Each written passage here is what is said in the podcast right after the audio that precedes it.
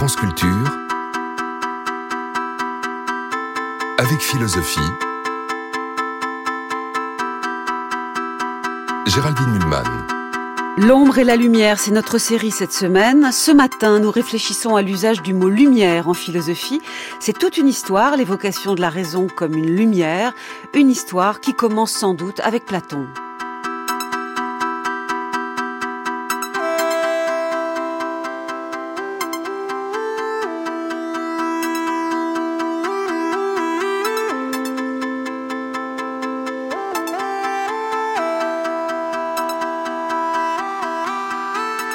La rationalité philosophique se décrit volontiers comme lumineuse.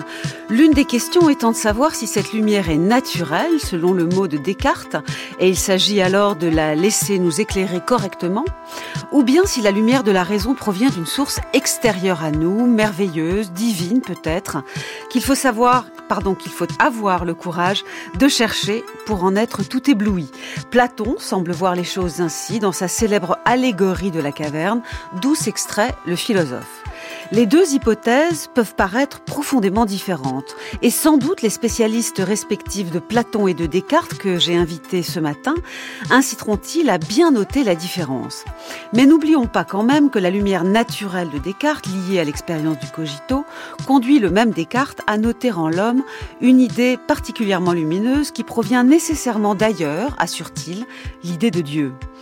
Peut-être des intersections existent-elles malgré tout entre les divers usages en philosophie de la notion de lumière pour parler de la rationalité et bien sûr, il reste à savoir ce qu'il faut penser de toutes ces manières de réfléchir à la raison. Bonjour Anne Merker. Bonjour. Vous êtes philosophe, spécialiste de philosophie ancienne, professeur à l'université de Strasbourg. La philosophie grecque n'a pas beaucoup de secrets pour vous et notre sujet de ce matin encore moins puisque vous avez fait votre thèse sur la vision chez Platon et Aristote. Cette thèse a été publiée aux éditions Academia en 2003. Et bonjour Pierre Bonjour. Vous êtes philosophe, professeur émérite de philosophie de l'Université de Bourgogne, spécialiste de philosophie moderne et singulièrement de Descartes, sur lequel vous avez beaucoup publié. Je rappelle par ailleurs votre dernier ouvrage paru il y a quelques mois au PUF, L'homme sans moi, MOI, essai sur l'identité. À quoi tenons-nous le plus dans nos sociétés modernes? À la liberté de nous divertir, de parler, de débattre, d'exprimer nos opinions, de lire, d'écrire, ainsi qu'à la science et à la technologie qui rendent toutes ces choses possibles.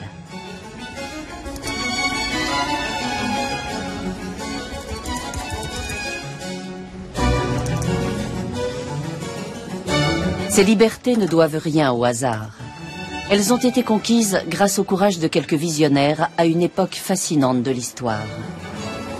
Tout commence au XVIIe siècle en Europe.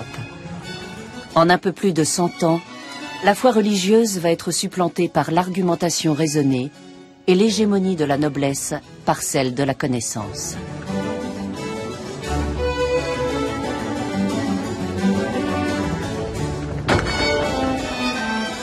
Cette bataille remportée de haute lutte contre une Église toute puissante et des souverains impitoyables a posé les fondations de notre monde moderne et marqué les débuts du siècle des Lumières. France Culture, avec philosophie,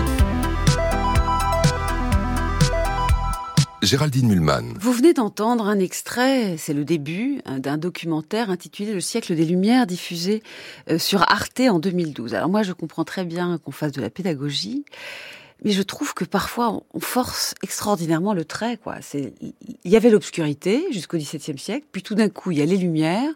La question de la foi euh, qui ont fait la traversée, les lumières, euh, elle, est, elle est à terre, l'Église euh, et la foi euh, religieuse semblent à terre, les lumières sont apparues, euh, paraît-il, pour remplacer tout cela. avec cette histoire de lumière, on force quand même souvent le trait, non? Vous ne trouvez pas, Pierre Guénancia oui, euh, si on assimile euh, les lumières, euh, ou si on assimile le travail sur la lumière et sur la lumière naturelle à l'idée historique des lumières. Et ça, je ne crois pas que ce soit une transition logique, ni historiquement, ni philosophiquement. il peut y avoir, et on le voit chez Descartes, une critique de la tradition, même une critique radicale, une critique des ténèbres. Mais pas au nom des Lumières, au nom du, au nom de la raison et, et au nom d'une idée de la science qui lui paraît justement elle à la fois ancienne dans ses racines et nouvelle dans son avenir. Diriez-vous que peut-être le mot allemand euh, Aufklärung ou, anglais Enlightenment, au moins montre une progression. Il y a un gérondif, quoi, en quelque sorte, impliqué. On est en train d'être d'être éclairé, c'est un mm. éclairement, faudrait-il dire en très mauvais français. Euh, au moins, ça, ça dit les combats, parce que les Lumières, mm. c'est traversé de débats, de difficultés. Oui, mais ça, il y a, y a, cette idée euh, d'une progression justement euh, de la lumière, si je puis dire, enfin au sens métaphorique du terme, une progression de la, de la clarté, une progression de la, de la vérité et de la connaissance, dans aussi bien chez Descartes que chez Pascal. Là-dessus, il n'y a pas de, il y a pas de discussion possible. Et la foi ici n'intervient pas en obstacle je crois, parce que... Chez Do, dans Les Lumières du 18e, oui, mais... Euh, est-ce qu'on peut dire que Enfin voilà, c'est. Écoutez, si je vais être très, très franc, euh, il me semble que les lumières du 18e sont moins lumineuses que euh, la lumière euh, du 17e, qui sépare les domaines, donc d'un point de vue critique, qui va jusqu'au bout de ce qu'on peut penser, mais sans en faire une déification, et surtout qui fait pas de l'idéologie d'une certaine manière. Alors qu'il me semble, bon, je, je je veux pas me mettre à dos les spécialistes des lumières, mais il me semble que les lumières ont une charge idéologique, c'est-à-dire euh, ou politique, comme on voudra, c'est-à-dire il s'agit de combattre quelque chose. Au fond, si on regarde aussi bien Descartes, Pascal, Malebranche, il s'agit pas de combattre pour eux, il s'agit de d'inventer, il s'agit de connaître, il s'agit de dévoiler euh, beaucoup plus que de combattre un ennemi euh, qui euh, présente une figure assez favorable justement euh, pour qu'on puisse l'attaquer sans, sans problème. C'est pour ça que euh, il me paraît que peut-être euh, ce qu'on appelle les lumières, c'est-à-dire euh, la connaissance, euh, sapere aude, comme dit Kant, hein, au savoir par toi-même, etc. au fond, on, en trouve beaucoup plus le fondement et, et, le geste fondateur dans la philosophie classique, enfin du, du XVIIe siècle, cartésienne, pascalienne, euh, spinoziste, euh, là-dessus je crois qu'il n'y a pas beaucoup de, de différences importantes, euh, que au siècle suivant où ça, ça, ça joue le rôle au fond d'une arme de guerre, un peu d'un cri de guerre, plutôt que d'une injonction à la fois épistémologique et métaphysique. Alors, je précise à nos auditeurs que la semaine prochaine, nous leur proposerons une, une, une, série sur Emmanuel Kant pour fêter son 300e anniversaire et que précisément cette question de ce que sont les Lumières a beaucoup agité Kant et nous, nous agitera beaucoup. Donc, nous reviendrons là-dessus. Anne Merker, j'aimerais votre réaction quand même. Vous trouvez vous aussi qu'on force un peu les choses, peut-être idéologiquement, en opposant comme ça les lumières surgies d'un coup et mettant à terre son ennemi obscur, euh, ou bien vous trouvez que tout de même euh, la rupture historique est, euh, est suffisamment impressionnante pour qu'on ose ce genre de contraste? Je, je verrais deux, deux aspects dans cette euh, représentation qui, est, qui quand même me paraît un petit peu militante et, et polémique. Et après tout, les acteurs de l'histoire ont aussi droit euh, de, à leur formule polémique. Euh, je vois un inconvénient, ça, ça donne l'impression qu'il y a un commencement absolu dans, dans le développement historique humain, ce qui me paraît... Euh, serait en plus au XVIIe siècle, donc vous qui, connaissez bien les Grecs anciens, ça doit vous, voilà, faire une erreur. Et je suis pas spécialiste du Moyen Âge, mais je veux dire le, la victime collatérale de, ce, de, cette représentation, c'est que le Moyen Âge a passé euh, très longtemps pour une période euh, une période totalement obscure euh, et, et, méritant purement et simplement d'être jeté dans l'ignorance, alors qu'il y a des élaborations conceptuelles faramineuses pendant le Moyen Âge. Mais malgré tout, j'ai peut-être une petite nuance par rapport à, Pierre Genancia, mais je, il me semble quand même qu'il y a une volonté de lutte et de combat. Vous avez mentionné la foi et l'Église. peut-être que la foi n'était pas tellement euh, à terre, mais je crois que l'Église était un pouvoir temporel euh, et un pouvoir euh, politique qui a quand même posé, pour le dire gentiment, quelques entraves au savoir. Et je dirais que cet étendard des Lumières nous devient moins compréhensible aujourd'hui que l'Église n'a plus cette même puissance, mais elle avait une puissance vraiment considérable. mais le sujet, c'est de savoir si elle a été à terre si vite qu'on ne l'énonce. Ah, ça, c'est ça. Et là, il y a une autre question là qui vous concerne plus directement, je parle de vos travaux, c'est que souvent quand on présente les Lumières, c'est-à-dire depuis la fin du XVIIe siècle, cette espèce de grand mouvement euh, de rationalisation de beaucoup de questions, euh, on parle de quelques-uns. Euh, tout à l'heure, là, dans le documentaire que, que nous avons cité, c'est grâce à quelques philosophes. Et ça, nous savons aujourd'hui qu'il y a une histoire euh, des Lumières, des salons, de la presse, euh, des, des, pas toujours autorisés d'ailleurs, mais parfois elle l'était, comme en Angleterre. Il y a Jürgen Habermas a raconté la, la sociologie des Lumières, c'est plein de gens anonymes, c'est pas que des philosophes. Et Antoine Lilti, aujourd'hui professeur au Collège de France, est spécialiste de cette ambiance. Il y, a des, il y a des raisons sociales profondes aux Lumières, il n'y a pas que quelques-uns. Tout à fait. Mais là, je crois vraiment ce que vous venez de dire, c'est une vérité euh, universelle pour toutes les découvertes et pour toutes les avancées de la pensée. Euh, je veux dire, même la théorie de la relativité de Einstein, euh, elle n'a pas surgi comme ça, toute casquée, sortie du, du, du cerveau d'Einstein. Toutes les, toutes les avancées historiques bénéficient d'un terreau social et, et, de recherches scientifiques, intellectuelles qui sont faites par des gens qui finissent par devenir totalement anonymes.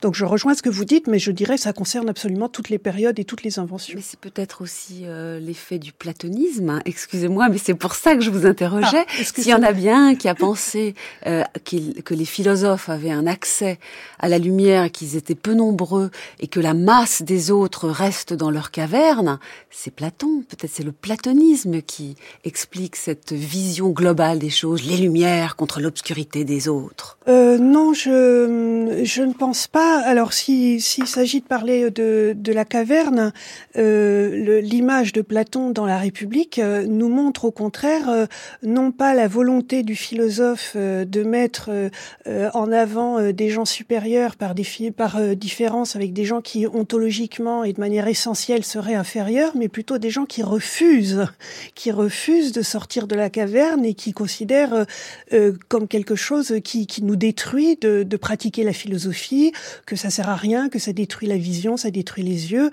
Il y a, a une forme d'élitisme chez Platon au sens où l'effort requis pour atteindre jusqu'au sommet de la philosophie est un effort tellement grand que on peut supposer que la totalité de l'humanité euh, non seulement n'y arrivera pas, mais surtout n'en a même pas envie. Vous n'en a pas bien, même le hein, ce contraste est, est, quand même saisissant. La lumière n'est pas pour tout le monde, non pas que les autres soient idiots, mais comme dira Kant, justement, il, manque de courage, de résolution, et, et d'autres diront peut-être d'appétence pour la lumière. C'est une vision quand même justement très élitiste. Euh, je ne enfin, je, non, je, je suis euh, en désaccord. Le, chez Platon, il y a déjà une universalisation euh, très forte de l'intelligence dans la mesure où il considère que le, le, il y a une âme qui est immortelle. Bon, on y croit, on n'y croit pas, peu importe.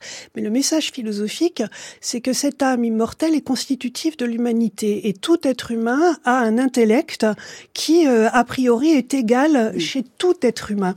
Et la différence, c'est précisément l'orientation de cet intellect vers des choses obscures ou vers des choses illuminées par euh, la lumière du soleil, la lumière euh, du bien. Et cette orientation requiert une éducation. Et le point euh, d'ancrage, c'est l'éducation.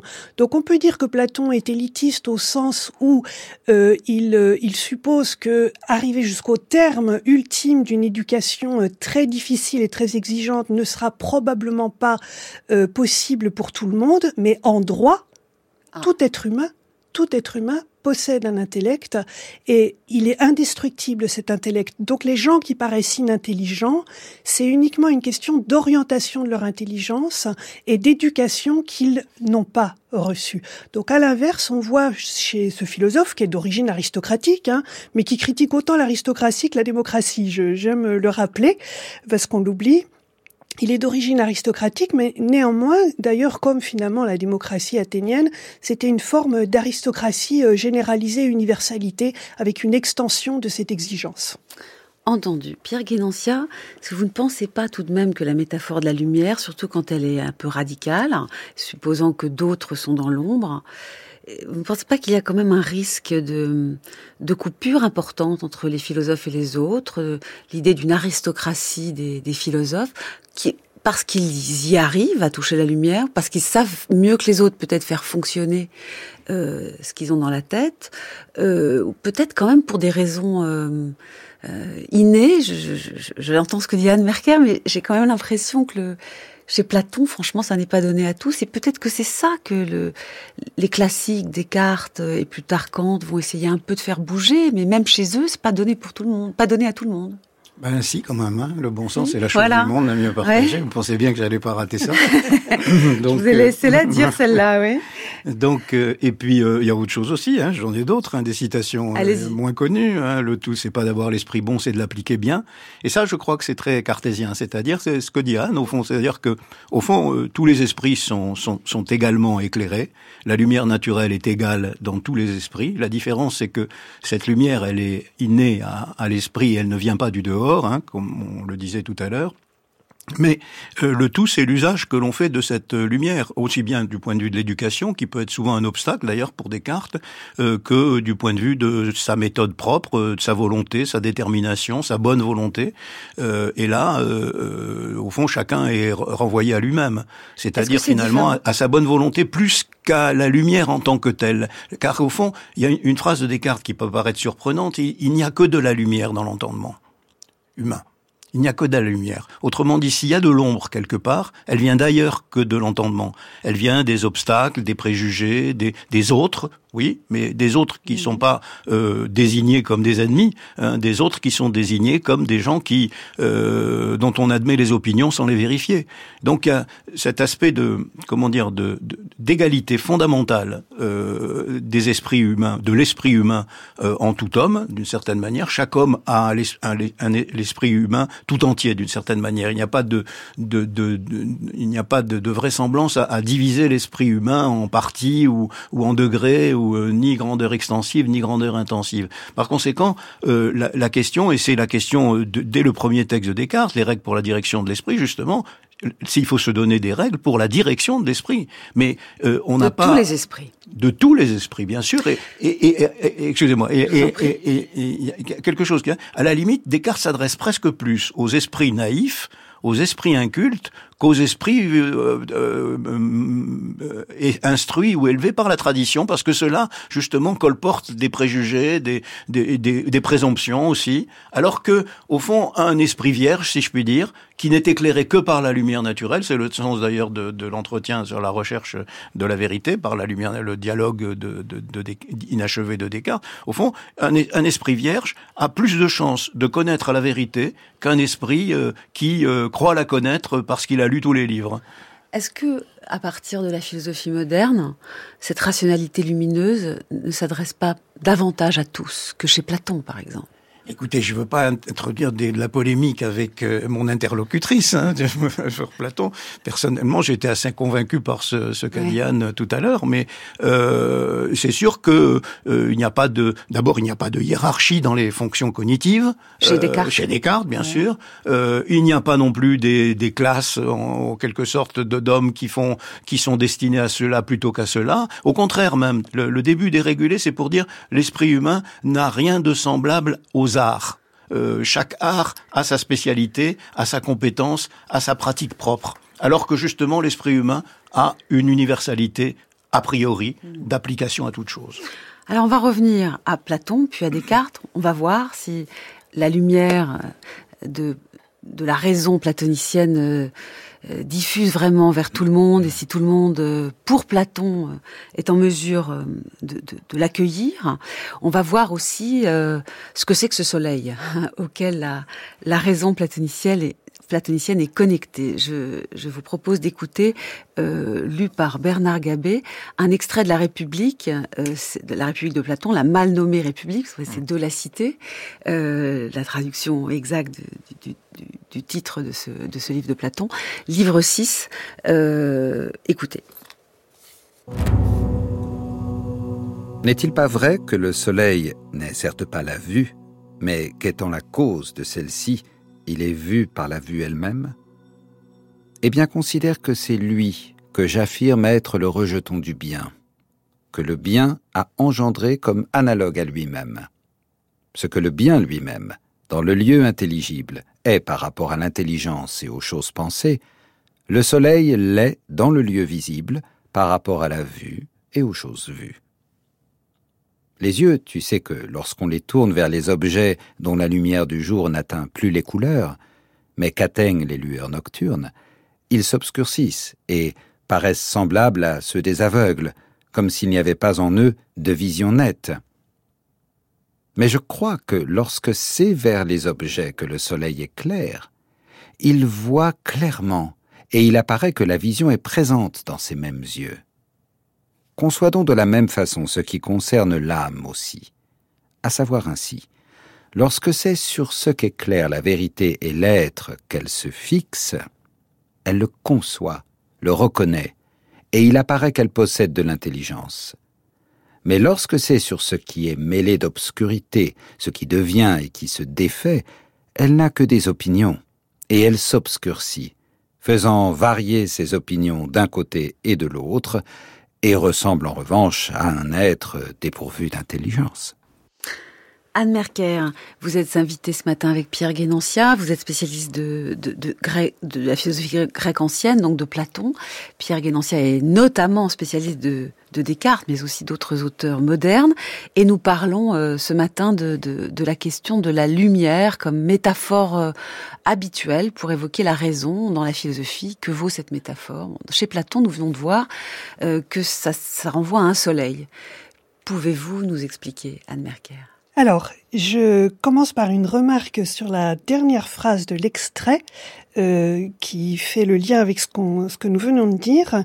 Quand euh, l'âme humaine porte, l'intellect porte ses regards sur ce qui n'est pas éclairé par le soleil et la lumière, euh, l'être humain ressemble à un être qui est dépourvu d'intelligence. Le mot ressemble est important parce que précisément Platon réaffirme tout le monde possède l'intelligence. Simplement, mhm. c'est la situation dans laquelle on se trouve qui donne l'impression qu'on n'en a pas. Donc je rejoins à nouveau le, le, les propos que, que Pierre et, que j'ai développés aussi euh, auparavant. Euh, cette euh, histoire de comparaison entre le soleil euh, et le bien sert à, à, Platon à faire comprendre que l'intelligence humaine, alors pour le coup ça va être la différence je crois avec Descartes, n'est pas autonome, elle n'est pas autarcique, elle n'est pas autosuffisante. Et l'intelligence a besoin de quelque chose en plus pour être pleinement ce qu'elle est. Ça ne veut pas dire qu'elle disparaît quand la lumière n'est pas là, mais elle ne, elle ne donne pas la pleine réalité de, de son être. Et euh, donc il y a quelque chose de l'extérieur. Je, je, comprends pas très bien. Ça veut dire qu'il y a quelque chose de l'extérieur qui l'a fait fonctionner? Exactement. Et ce qui l'a fait fonctionner, euh, de même que la vue a besoin de la lumière qui est un troisième terme de, de, grande valeur et qui est prodigué par le soleil. De même, l'intelligence, pour euh, non pas voir, mais pour connaître de manière scientifique, a besoin d'une lumière, d'une lumière extérieure. Et Platon essaye de nous expliquer que cette lumière provient du bien de l'idée de bien. Alors je précise tout de suite qu'il faut entendre le bien comme le bon, le bénéfique, ce qui est bon, bien, parfait. Et Platon essaye d'expliquer ici quelque chose qu'il a, qu'il a dit déjà dans le Phédon, à savoir que euh, connaître, ça peut pas se faire simplement avec, je dirais, une application euh, rationalisante des causes et des effets. Il faut, pour aller jusqu'au bout de l'explication, comprendre pourquoi il est bon qu'il en, qu'il en soit ainsi. Et c'est ce rôle-là que joue euh, l'idée de bien, c'est qu'elle permet de rendre raison ultimement de manière ultime de l'état du monde. Et tant que mon esprit n'a pas réussi à remonter jusqu'à cette explication-là, eh bien, en réalité, mon esprit ne possède pas pleinement la connaissance. Pour le dire encore autrement, tant que mon esprit observe simplement des choses qui sont en devenir, mon esprit est dérouté, l'intelligence est déroutée, parce que ce qui est en devenir se désiste sans cesse de son être. Le devenir est mêlé d'être, est un mélange d'être et de non-être. J'essaye de dire quelque chose sur lui, mais euh, déjà il est devenu autre, et donc mon discours sur lui euh, s'effondre. Et donc il faut se tourner vers ce qui n'est pas de l'ordre du sensible, c'est-à-dire en réalité ce qui n'est pas de l'ordre du devenir, c'est la notion de devenir qui est importante, il faut se tourner vers l'être. Or, ce qui dispense l'être, c'est euh, l'idée de bien, parce que c'est le bien qui fait être les choses, qui leur donne euh, leur consistance, de la même manière que le soleil fait euh, croître les choses et en plus les fait voir. Et bien de la même manière, le bien fait être les choses dans un état de plénitude, parce que c'est bon, il est bon qu'il en soit ainsi, et le bien en même temps illumine la pensée, l'intelligence qui comprend cet état des choses. Alors je rappelle que la République de Platon comporte dix livres. Ils ont été écrits à peu près entre 384 et 377 avant Jésus-Christ. Et donc, un de ces livres, postérieur au texte que nous venons de, de lire, euh, le, le, enfin, la déclinaison d'une allégorie très célèbre. Euh, certains qui, ont, qui sont vraiment attirés particulièrement, peut-être je vais me faire gronder en, en, étant trop aristocratique dans le commentaire de Platon, c'est vous la spécialiste. Et donc certains euh, vont plus volontiers que d'autres s'arracher à la caverne dans laquelle nous... Non, alors, tout ça m'a l'air très faux. Pardon, vous allez me corriger après. Je, je, je suis désolée. Je, je, dis juste comme on a parfois coutume d'enseigner. Tout à fait. Voilà, vous, vous, vous corrigerez. Et donc et vont vers ce soleil qui, si j'ai bien compris, est une, alors c'est une métaphore, c'est quelque chose de, de, de, de réel. Est-ce que c'est le bien? Est-ce que c'est le vrai? Euh, Est-ce que c'est du divin? Euh, De quoi s'agit-il? Et surtout, quelle est la différence entre ces êtres-là et ceux qui restent dans la caverne? En fait, euh, euh, vous, vous avez dit il y a des êtres qui ont davantage envie, etc. En fait, quand vous lisez le texte de Platon, euh, les prisonniers, donc il y a des prisonniers au fond d'une caverne qui sont enchaînés, qui ne peuvent pas tourner la tête et qui regardent des images, euh, des ombres euh, sur la paroi et qui les prennent pour de, des choses réelles. Et en fait, aucun, aucun n'a envie de sortir. Bon? chacun est enchaîné et, et, je dirais même enchaîné par le regard. Le, le regard enchaîne beaucoup plus que, que l'audition. Hein il y a une focalisation euh, euh, pour regarder quelque chose. Finalement, le corps est relativement statique, euh, comme on regarde aujourd'hui un écran, etc. Et on peut pas regarder un écran tout en bougeant dans tous les sens, sauf à l'emmener avec lui. Mais là aussi, le regard est enchaîné. Donc, spontanément, dans cette situation anthropologique d'être enchaîné aux images, personne n'a envie d'en sortir. Et le texte de Platon utilise plusieurs fois l'expression si on, on, le forcera, si on le force à sortir, on le, on, on, le force à se défaire de ses chaînes, il y a une intervention extérieure et je reviens au motif de l'éducation. Et donc dans l'éducation, il y a à la fois du désir, Platon euh, manie, enfin, met les deux ensemble, on fera jamais l'éducation de quelqu'un si cette personne n'a pas cette, euh, ce désir euh, d'éducation, mais en même temps il y a une forme de contrainte pour arriver à sortir les gens de la fascination de l'image et de la fascination du simulacre. Et cette image de la caverne, c'est en fait une, une, image de notre propre situation, nous dit Platon, euh, à savoir que rien dans notre vie ordinaire, enchaîné aux images, ne nous donne envie d'en sortir et qu'il faut cette contrainte extérieure. Très bien. Alors, on va parler ensuite de la redescente. Euh, et on reviendra au problème de celui qui est éclairé et des autres. Euh, même si euh, enfin, je, suis très curieuse de, savoir comment vous nous commenterez ce, qui apparaît euh, peut-être à une lecture euh, superficielle ou première comme un clivage quand même. Je voudrais savoir maintenant si la raison de Descartes, qui est également euh, évoqué comme une lumière naturelle, alors cette fois-ci naturelle, si ça fait la différence. Mmh. Vous avez, euh, Pierre Guénancia, parlé de, de, de, ce texte, les règles euh, de la méthode, ce, ce, texte qui a été écrit, euh, euh, alors on dit dans les années 1628, mais qui a été publié après, bien plus tard. Euh, mais là, je voudrais faire référence à un autre texte que j'avoue méconnaître, mais que vous avez signaler la recherche de la vérité par la lumière naturelle. Je crois qu'on ne sait pas non plus très bien quand Descartes. Non, on, on, ne sait pas. On, hésite. Euh, certains disent que c'est un texte de jeunesse, d'autres que c'est un texte euh, plutôt de vieillesse ou enfin de, de, la fin de la vie de Descartes. Alors qu'est-ce que c'est que ce texte? C'est un texte qui, euh, comme pas mal de textes de philosophie de l'époque, adopte la forme d'un dialogue avec des personnages. Malbranche prendra beaucoup ce, ce, ce type-là de, de, de, de, traité philosophique avec des personnages qui euh, représentent chacun une disposition de l'esprit. L'un c'est un savant, l'autre c'est un, euh, un quelqu'un qui est plutôt inculte mais qui est de bonne volonté, l'autre c'est quelqu'un qui croit savoir. Euh, il y a trois personnages, Dox, Polyandre et puis Épistémon. Ce texte est, en, est écrit en, en, français, en tout cas en, en partie, et il est inachevé surtout. Donc c'est pour ça que je ne crois pas qu'il faut le charger d'une signification qui est fondamentale dans l'œuvre de Descartes, bien que les thèses qu'il présente, notamment sur le cogito euh, sont euh, au fond tout à fait conformes à ce qu'on a pu lire dans, dans le discours de la méthode ou dans, ou dans les méditations. Donc euh, euh, la recherche de la vérité par la lumière naturelle, ça veut dire, enfin, ça pourrait vouloir dire que euh, c'est une recherche que chacun d'entre nous peut entreprendre. Il n'y a pas de spécialiste pour la recherche de la vérité.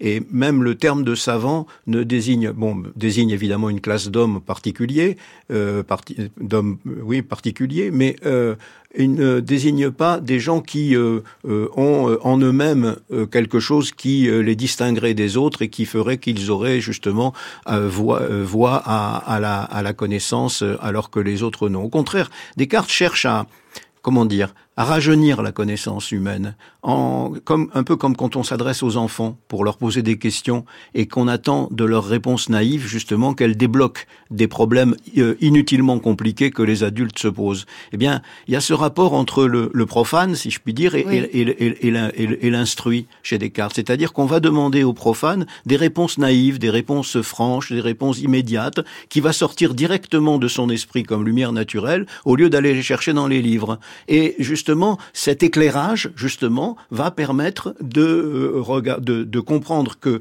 euh, ce qu'il y a dans les livres, la plupart du temps, euh, c'est de l'ombre. C'est-à-dire c'est, de l'obscurité. C'est le contraire de la clarté. La clarté, elle vient de l'esprit. L'obscurité, elle vient de l'entassement d'opinions qui, tellement coagulées, en un sens, finissent par ne plus présenter à l'esprit aucun sens intelligible. Alors on va écouter un extrait euh, lu à, deux voix euh, par Carla Michel et Célestine Babinet, un extrait de ce, de ce texte de Descartes intitulé La recherche de la vérité par la lumière naturelle.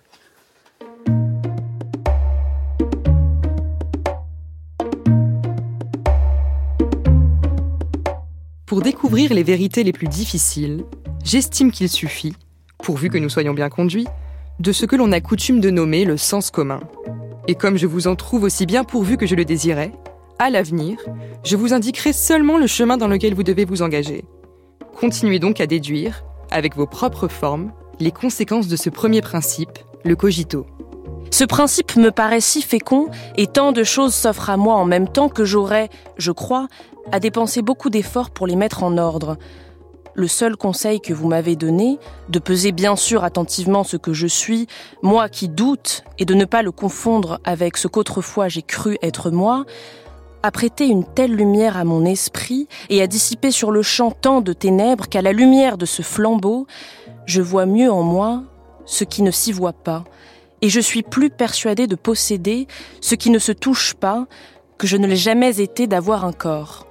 Cet élan de l'âme me plaît beaucoup bien qu'il ait peut-être déplu à Épistémon, qui tant que vous ne l'aurez pas arraché à son erreur, et que vous ne lui aurez pas mis devant les yeux une partie des choses que vous dites être contenues dans ce principe, sera toujours disposé à croire, ou du moins à craindre, que toute cette lumière qui s'offre à vous ne soit semblable à ces feux follets qui s'éteignent et s'évanouissent dès que vous en approchez, et que même vous ne retombiez rapidement dans vos premiers ténèbres, c'est-à-dire dans votre ancienne ignorance. Et certes, cela tiendrait du prodige si vous, qui n'avez pas fait d'études et n'avez pas compulsé les livres des philosophes, vous deveniez savant aussi vite et avec si peu de peine. France Culture, avec philosophie, Géraldine Mulman. Pierre Guénancia, vous êtes spécialiste de Descartes. Euh, c'est vrai que là, euh, Descartes dit que ce qui euh, nous guide et qui est lumineux, c'est le sens commun.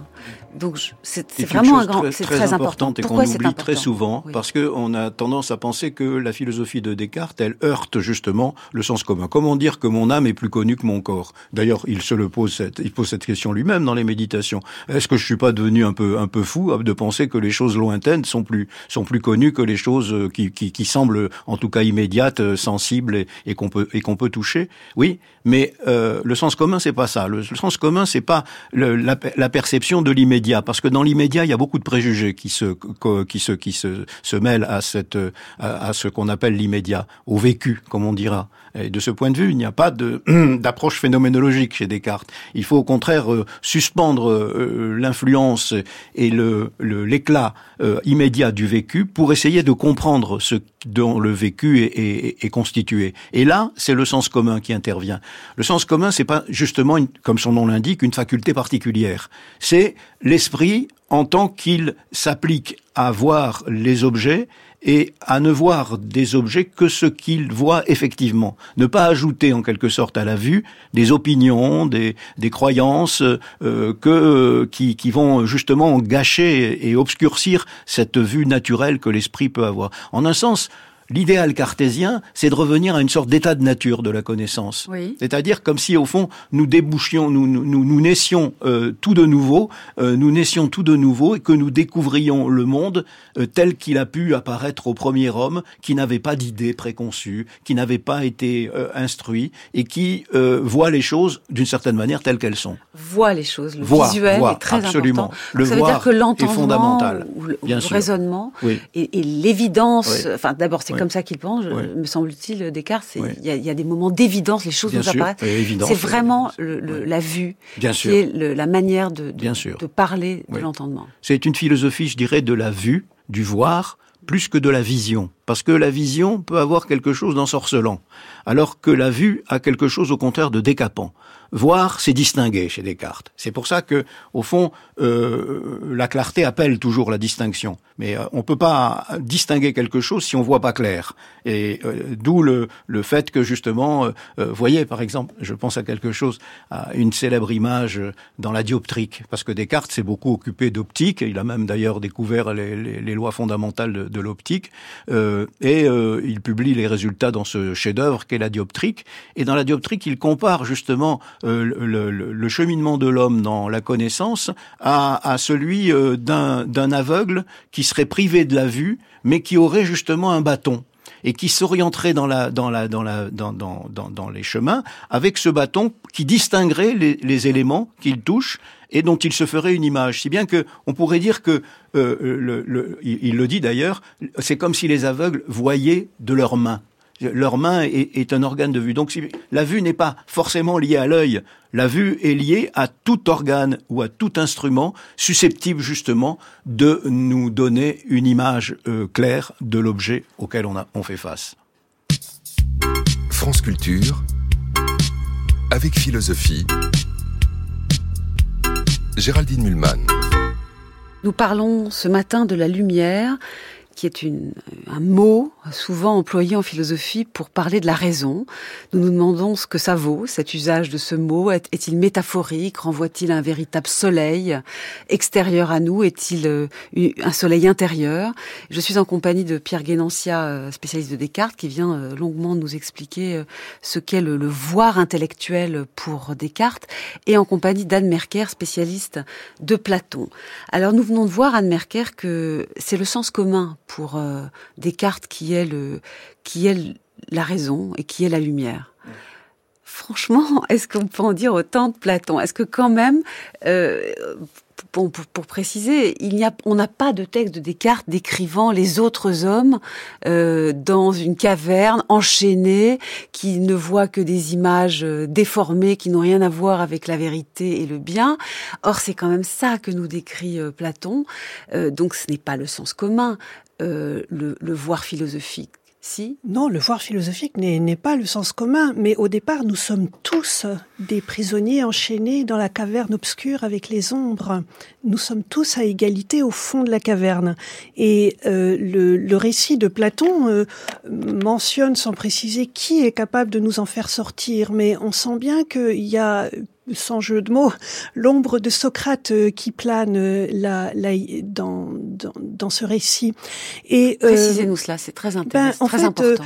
Euh, précisément, Socrate. Alors, il y a le personnage de, de Socrate permettait justement à tout le monde euh, de venir faire dans la rue et dans les gymnases euh, gratuitement l'épreuve de la solidité ou de l'invalidité de ses propres opinions, mais avec des opérations qui n'étaient pas très agréables. Enfin, je veux dire, si Socrate a été condamné à mort, c'est pas simplement parce que la démocratie athénienne euh, était viciée et que c'était tous des imbéciles. Enfin, c'est aussi que la pratique, so... ben, bien, bien sûr. Enfin, philosophe comme Socrate, c'est dangereux. Euh, et peut-être d'ailleurs que c'est presque à l'honneur de la philosophie euh, de d'avoir un tel philosophe dangereux à tel point que il peut représenter quelque chose de tellement important et de tellement dangereux pour une société qu'elle le met à mort. Je, je ne fais pas l'éloge de cette mise à mort, mais je fais l'éloge de cette importance-là. Et euh, tout le monde pouvait venir converser, converser avec Socrate, ce que reprend Platon d'ailleurs, je vous rappelle, dans le Ménon, où euh, Socrate fait en quelque sorte une, une expérience de maïeutique avec un jeune esclave, où il lui fait redécouvrir euh, la manière de calculer euh, le, le doublement d'un carré. C'est un esclave, ce n'est pas un aristocrate. Par contraste précisément avec l'éducation des sophistes qui était payante et qui là ne s'adressait qu'aux gens qui avaient les moyens. Donc au départ, Platon nous considère comme étant tous finalement enfermés et engloutis dans les images, dans les faux semblants, dans le devenir, et il y a des personnages exceptionnels qui ont pu sortir par eux-mêmes, tels Socrate, et euh, la cité platonicienne doit prendre en charge cette sortie, mais qui est qui reste douloureuse. Les gens n'ont pas envie de sortir de leur caverne. Et il y a cette contrainte-là. Et dans cette contrainte-là, il y a euh, de la tension, il y a du ressentiment, et le, la mise à mort de Socrate elle-même s'explique du point. En tout cas, c'est comme ça que Platon nous le fait comprendre. S'explique par ces tensions-là. Philosopher, c'est dangereux. Philosopher, au début, c'est désagréable. Et une fois qu'on est sorti de la caverne, cela devient agréable. Il y a aussi une éducation du plaisir et on ne veut plus retourner dans la caverne spontanément, de même qu'on ne voulait pas en sortir spontanément. On va lire ce texte célèbre de redescente dans la caverne c'est ce que fait le philosophe. Enfin, à ce moment-là, puisqu'il en est sorti, on peut dire qu'il est devenu un philosophe, n'est-ce pas? Je, suis très précautionneuse, j'ai pas envie de me faire gronder. Et donc, quand il redescend dans la dans la caverne, ça se passe mal. Vous nous avez euh, très euh, de manière très intéressante rappelé qu'il y a là le souvenir de Socrate mis à mort par la cité qui hante Platon. Euh, lisons, écoutons ce texte du livre 7 de la République. Représente-toi ceci, dis-je si un tel homme redescendait s'asseoir à la même place, n'aurait-il pas les yeux emplis d'obscurité pour être venu subitement du plein soleil? Et s'il lui fallait à nouveau émettre des jugements sur les ombres de là-bas, dans une compétition avec ces hommes qui n'ont pas cessé d'être prisonniers au moment où lui est aveuglé, avant que ses yeux ne se soient remis? Et alors que le temps nécessaire pour l'accoutumance serait loin d'être négligeable, ne prêterait-il pas à rire et ne ferait-il pas dire de lui, pour être monté là-haut, le voici qui revient avec les yeux abîmés Et aussi, ce n'est pas la même peine d'essayer d'aller là-haut. Quant à celui qui entreprendrait de les détacher et de les mener en haut, s'il pouvait d'une façon ou d'une autre s'emparer de lui et le tuer, ne le tuerait-il pas? Eh bien, c'est cette image, dis-je, mon ami Glaucon, qu'il faut appliquer intégralement à ce dont nous parlions auparavant, en assimilant la région qui apparaît grâce à la vue au séjour dans la prison et la lumière du feu en elle à la puissance du soleil. Et en rapportant la montée vers le haut et la contemplation des choses d'en haut à la montée de l'âme vers le lieu intelligible, tu ne seras pas loin de ce que je vise. Un Dieu seul sait peut-être si cette visée se trouve correspondre à la vérité. Voilà donc comment m'apparaissent les choses, dans le connaissable. Ce qui est au terme, c'est l'idée du bien. Et on a du mal à la voir, mais une fois qu'on l'a vue, on doit conclure que c'est elle, à coup sûr, qui est pour toute chose la cause de tout ce qu'il y a de droit et de beau. Elle qui, dans le visible, a donné naissance à la lumière et à celui qui en est le maître elle qui, dans l'intelligible, étant maîtresse elle-même, procure vérité et intelligence, et que c'est elle que doit voir celui qui veut agir de manière sensée, soit dans sa vie personnelle, soit dans la vie publique. La majorité des hommes ne veut pas la lumière et sont prêts à tuer ceux qui l'ont vue et redescendent dans la caverne. Vous m'en voulez de dire les choses ainsi, euh, Anne Merker? Vous ah pensez que c'est trop une vision trop aristocratique euh, des philosophes? Non, c'est pas un peu trop aristocratique euh, que j'accentue là ce qu'il y a quand même d'un peu aristocratique. Il y a, il y a une dimension aristocratique. Hein, je ne le nie pas, mais on peut même lire toute l'histoire d'Athènes comme euh, une, une, extension euh, concentrique de plus en plus large de, de, de, de valeurs aristocratiques à l'ensemble du démos constitutif de la cité. Et dans le fond, l'aristocrate qui est Platon est aussi dans cette dynamique-là. Il conserve un esprit aristocratique, élitiste si vous voulez, je dirais plutôt aristocratique, mais il y a l'idée que chaque humain a une parcelle divine, et cette parcelle, c'est l'intelligence. Mais simplement, cette intelligence, euh, nous ne sommes pas des dieux. Nous avons encore besoin de quelque chose qui nous éclaire. Nous ne sommes pas autosuffisants. L'être humain n'est pas la mesure de toute chose, contrairement à ce que pensait Protagoras. Et il a besoin de cette lumière et il doit faire effort pour aller voir la véritable lumière et passer d'une lumière qui produit des ombres, la lumière du feu à l'intérieur d'une caverne, vers euh, la vraie lumière du soleil qui au départ fait mal aux yeux. Il y a tout euh, un, un vocabulaire de la souffrance, de l'affect.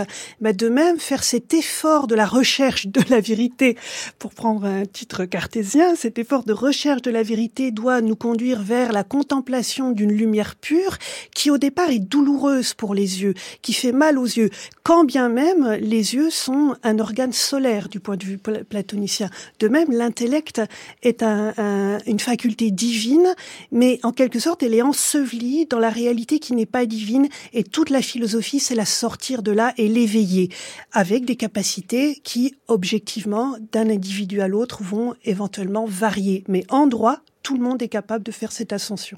Pierre Guénancia, est-ce que chez Descartes, pour lequel la lumière intérieure naturelle de la raison, c'est le sens commun, y a-t-il quelque chose comme une, une caverne? C'est-à-dire, est-ce que, est-ce que Descartes s'est préoccupé, comme Platon, de gens qui, c'est quand même ça, le texte de Platon, n'en veulent pas tout ça?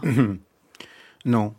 Euh, D'abord, il n'y a pas de tragique euh, dans le cartésianisme. C'est une philosophie euh, assez, je dirais pas optimiste, mais en tout cas qui n'emprunte pas les chemins de la, de la, dramatisation. Où l'existence devient un drame, euh, l'oppression, ou l'aliénation, un peu comme la, caverne des Platons, etc. En, en, évidemment, on pourrait trouver quelque chose d'analogue. Quand euh, Descartes commence les méditations, il dit, au fond, euh, on est bien dans les anciennes opinions. Euh, c'est tout un, c'est tout un travail que de se défaire de ces anciennes opinions, comme si on se réveillait. Vous voyez, comme si on se réveillait d'un sommeil dogmatique, comme dirait l'autre, euh, et que on avait affaire à la dureté de, de, de, la recherche de la vérité par rapport au confort des opinions, euh, le molle oreiller, comme disait euh, Montaigne, de, de ça. Donc voilà, ça, il y a, une sorte de d'entreprise de, de, chacun pour se, se libérer de sa paresse naturelle, qui est au fond l'état de la croyance, et appréhender la vérité dans ce qu'elle a de difficile à appréhender, non pas parce qu'elle serait intrinsèquement difficile, mais c'est parce que justement on est euh, obturé, en quelque sorte, par des préjugés, par des opinions, par des croyances euh, dont il faut se, se, se débarrasser. C'est plus un, un, effort de, de purification ou de, de réduction euh, un effort qu'une. C'est comme une ascèse, d'une certaine oui. manière. Mais c'est d'abord c'est une ascèse individuelle et euh, c'est une ascèse euh, évidemment euh, euh de, de, nature euh, de nature intellectuelle euh, et non pas morale ou, ou, politique. Ça se mêle pas à, à cela. Donc de ce point de vue, je dirais pas que euh, il n'y a pas dans le cartésianisme l'idée sorte d'une émancipation de, de, des hommes euh, alors qu'ils sont entravés par des, euh, des, des, forces collectives. Non, il y a l'idée que au fond chacun euh, à faire son chemin euh, sans attendre de, de, de coalition avec, euh, avec les autres ou sans attendre un libérateur. Le libérateur, c'est chacun de nous. Une dimension quand même moins aristocratique. Ah, pas du tout aristocratique. Pas du tout aristocratique. Ah, on a un sens. Anne oui, parce que oui. j'aurais contre d'autres différences là entre Descartes. Ah. Mais je, je, sur ce point, je vous en prie, allez-y. Oui, je, je, dirais que Platon est un penseur fondamentalement politique. Du oui, moment qu'il parle de quelque chose, dès qu'il parle de quelque chose, c'est politique. Et il n'est pas du tout démocrate, donc ouais. on revient quand même aux questions d'avant, n'est-ce pas euh, je... Non, bon. Ça n'est pas ça n'est pas exact ouais. et encore une fois il critique tout. Il critique la démocratie mais il critique aussi l'aristocratie c'est-à-dire la noblesse l'aristocratie de naissance par le sang. Et si vous lisez les lois euh, de Platon il y a une restauration d'un intérêt majeur de la démocratie à savoir de favoriser l'amitié Peut-être parce qu'on lit trop La République. Hein. On lit pas assez les lois. on ne lira jamais trop La République. Alors revenons à la comparaison de la raison lumineuse chez Platon et chez Descartes. Mm. Bon, il y a une extériorité chez Platon. Euh, il faut sortir de quelque chose qui est une caverne. Il y a un soleil qui semble concentrer et le beau et le bien et le vrai. C'est quelque chose qui, qui, vient du cosmos, semble-t-il. Et c'est pas le cas chez Descartes. Que l'on va retrouver, excusez-moi de vous interrompre. Que, non, non mais c'est une question. Que, que l'on va retrouver chez Malbranche qui justement euh, va, va, va, va, écrire dans, dans, dans, son premier ouvrage, et tout en étant parfaitement orthodoxe cartésien, une recherche de la vérité dans lequel on voit que l'esprit, pour se libérer, doit en un sens sortir de, ce, de, de lui-même pour aller contempler une vérité qui est extérieure à lui. Et c'est ce qu'il appelle l'étendue intelligible, d'une manière d'ailleurs assez difficile à comprendre. Comment étendue et intelligible, ça peut aller ensemble, une sorte d'oxymore. Euh, mais l'étendue intelligible, c'est un peu comme le pays de la vérité, c'est-à-dire euh, dans le lequel euh, l'esprit va aller. Alors que c'est serait très anti-cartésien, mm. parce que justement, le, chez Descartes, la lumière, elle n'est pas à l'extérieur de l'esprit. On va pas vers la lumière, euh, on, rentre en soi-même pour trouver justement cette lumière. Et elle est là. Néanmoins, pardon. pardon non, mais elle, ne peut être que là. C'est-à-dire, c'est pas une lumière illuminante, si je puis dire. C'est-à-dire qui vient justement du. C'est c'est une lumière naturelle. C'est-à-dire au fond euh, euh, progressive et, et, surtout qui est, de l'ordre d'un instrument. c'est pas de l'ordre d'une révélation de, de, de la vérité. Néanmoins, de l'intérieur, c'est ça que je, voudrais vous poser cette question, parce que c'est pas le point le plus clair pour les gens qui lisent Descartes. Oui.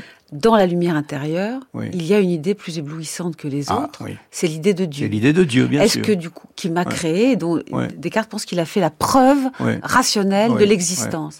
Mais est-ce que ça ne veut pas dire qu'il y a quand même quelque chose comme l'équivalent d'un soleil extérieur, déjà très très lumineux, qui m'a fait lumineux moi aussi? Oui j'ai du mal à répondre euh, d'une manière très très très distincte, si je puis dire, à, cette question, parce que bien sûr, il y a dans l'esprit euh, ce que Dieu y a mis, c'est-à-dire les semences que Descartes appelle les semences de vérité. Mais vous voyez, c'est presque plus un naturalisme euh, qu'un euh, qu'un ascétisme moral ou religieux. Euh, les semences de vérité, c'est au fond ce qu'il faut cultiver pour euh, développer son, son, son, esprit. Et ça, ces semences de vérité, ces idées innées, comme on a dit, c'est Dieu qui les a qui les a déposées. Mais l'idée de Dieu, de ce point de vue, si je puis dire, c'est une idée comme, comme une autre, c'est-à-dire c'est une idée, c'est-à-dire c'est une représentation de l'esprit, mais elle a cette particularité de renfermer une telle richesse que, à la fin des méditations, Descartes s'arrête en disant voilà, je vais contempler euh, cette idée. Mais une chose est de d'apercevoir dans son esprit l'idée de Dieu, comme il le fait dans la troisième méditation. Mmh. Autre chose est de contempler cette idée que Descartes presque sort de lui-même et comme un soleil intelligible, justement, va euh, le regarder. Mais on regarde pas le soleil. C'est éblouissant. Et il ne faut pas confondre l'éblouissement et l'usage de la lumière naturelle. À la limite, l'usage de la lumière naturelle, c'est un anti-éblouissement. C'est une distinction.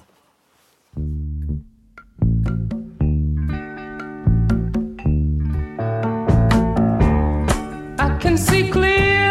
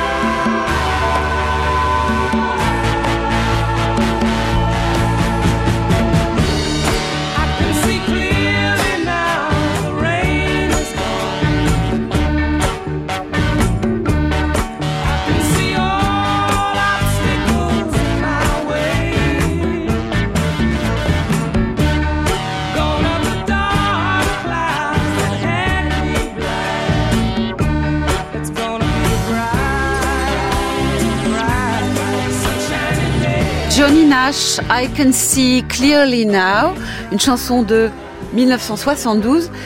Et là, la lumière, c'est moins peut-être le bien, le vrai et le beau que l'amour mais c'est encore un autre sujet. Euh, merci beaucoup Anne Merker et Pierre Guénancia pour vos éclairages, c'est le cas de le dire, sur la raison comme lumière, euh, appréhendée ainsi tant par Platon que par Descartes, mais avec plein de différences. Euh, je cède la parole à, à Frédéric Worms qui euh, nous fait sa chronique de fin cette semaine, le pourquoi du comment sur la force et la justice.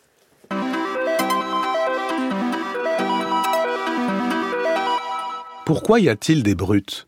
Dans l'expérience ordinaire, depuis la toute petite enfance, et par exemple dans le bac à sable ou dans la cour de récréation, nous avons toujours l'expérience de l'irruption des êtres humains qui font un usage de la violence, un usage brut de la violence brutale. Et ce terme brut, brutalité, hante l'expérience humaine comme l'expérience de la force nue qui ne se part d'aucun attribut, d'aucun prestige, d'aucun discours, qui est la force absolue utilisée par des humains qui pourtant devraient se servir de la parole car l'opposition entre force et justice, c'est toujours aussi l'opposition entre la violence nue et le discours qui vient fonder au contraire des inégalités ou fonder un partage sur un accord, sur un accord discuté, sur la discussion. La brute, c'est donc l'être humain en tant qu'il ne fait pas usage du langage, mais simplement de la force pour bousculer les autres et assurer un pouvoir sur un pur rapport de violence, sur un pur rapport de force. C'est un terme qui a l'avantage, au fond, quand même, de ne pas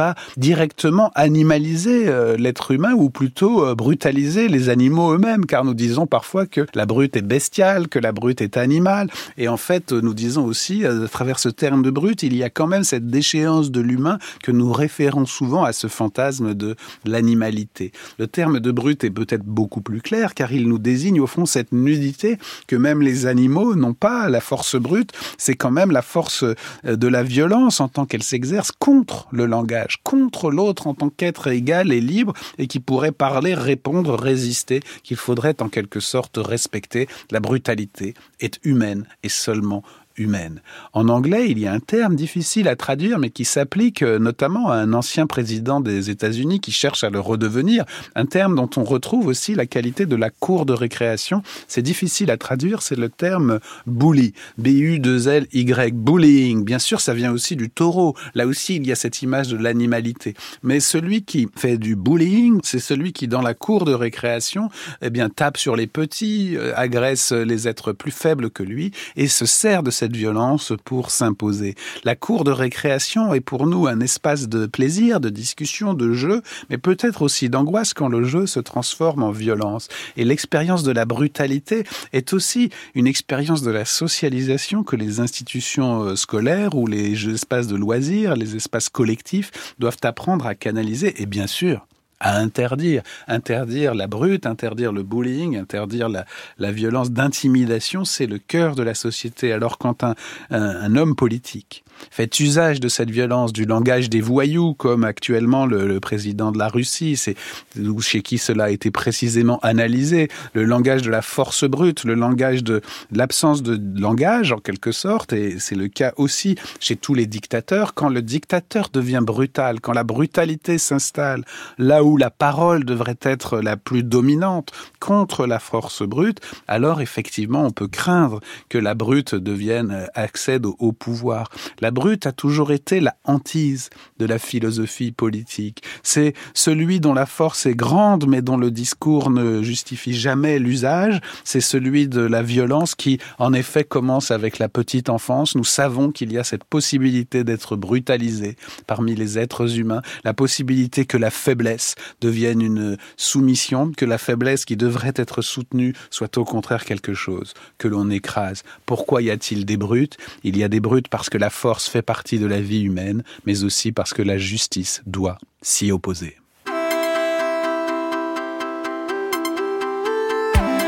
Cette émission a été réalisée par Riyad Kera avec à la technique Jean-Guilain Meige. Merci en particulier à Carla Michel pour son aide, pour sa préparation, ainsi qu'au reste de l'équipe. Vous êtes bien sur France Culture. Vive la curiosité.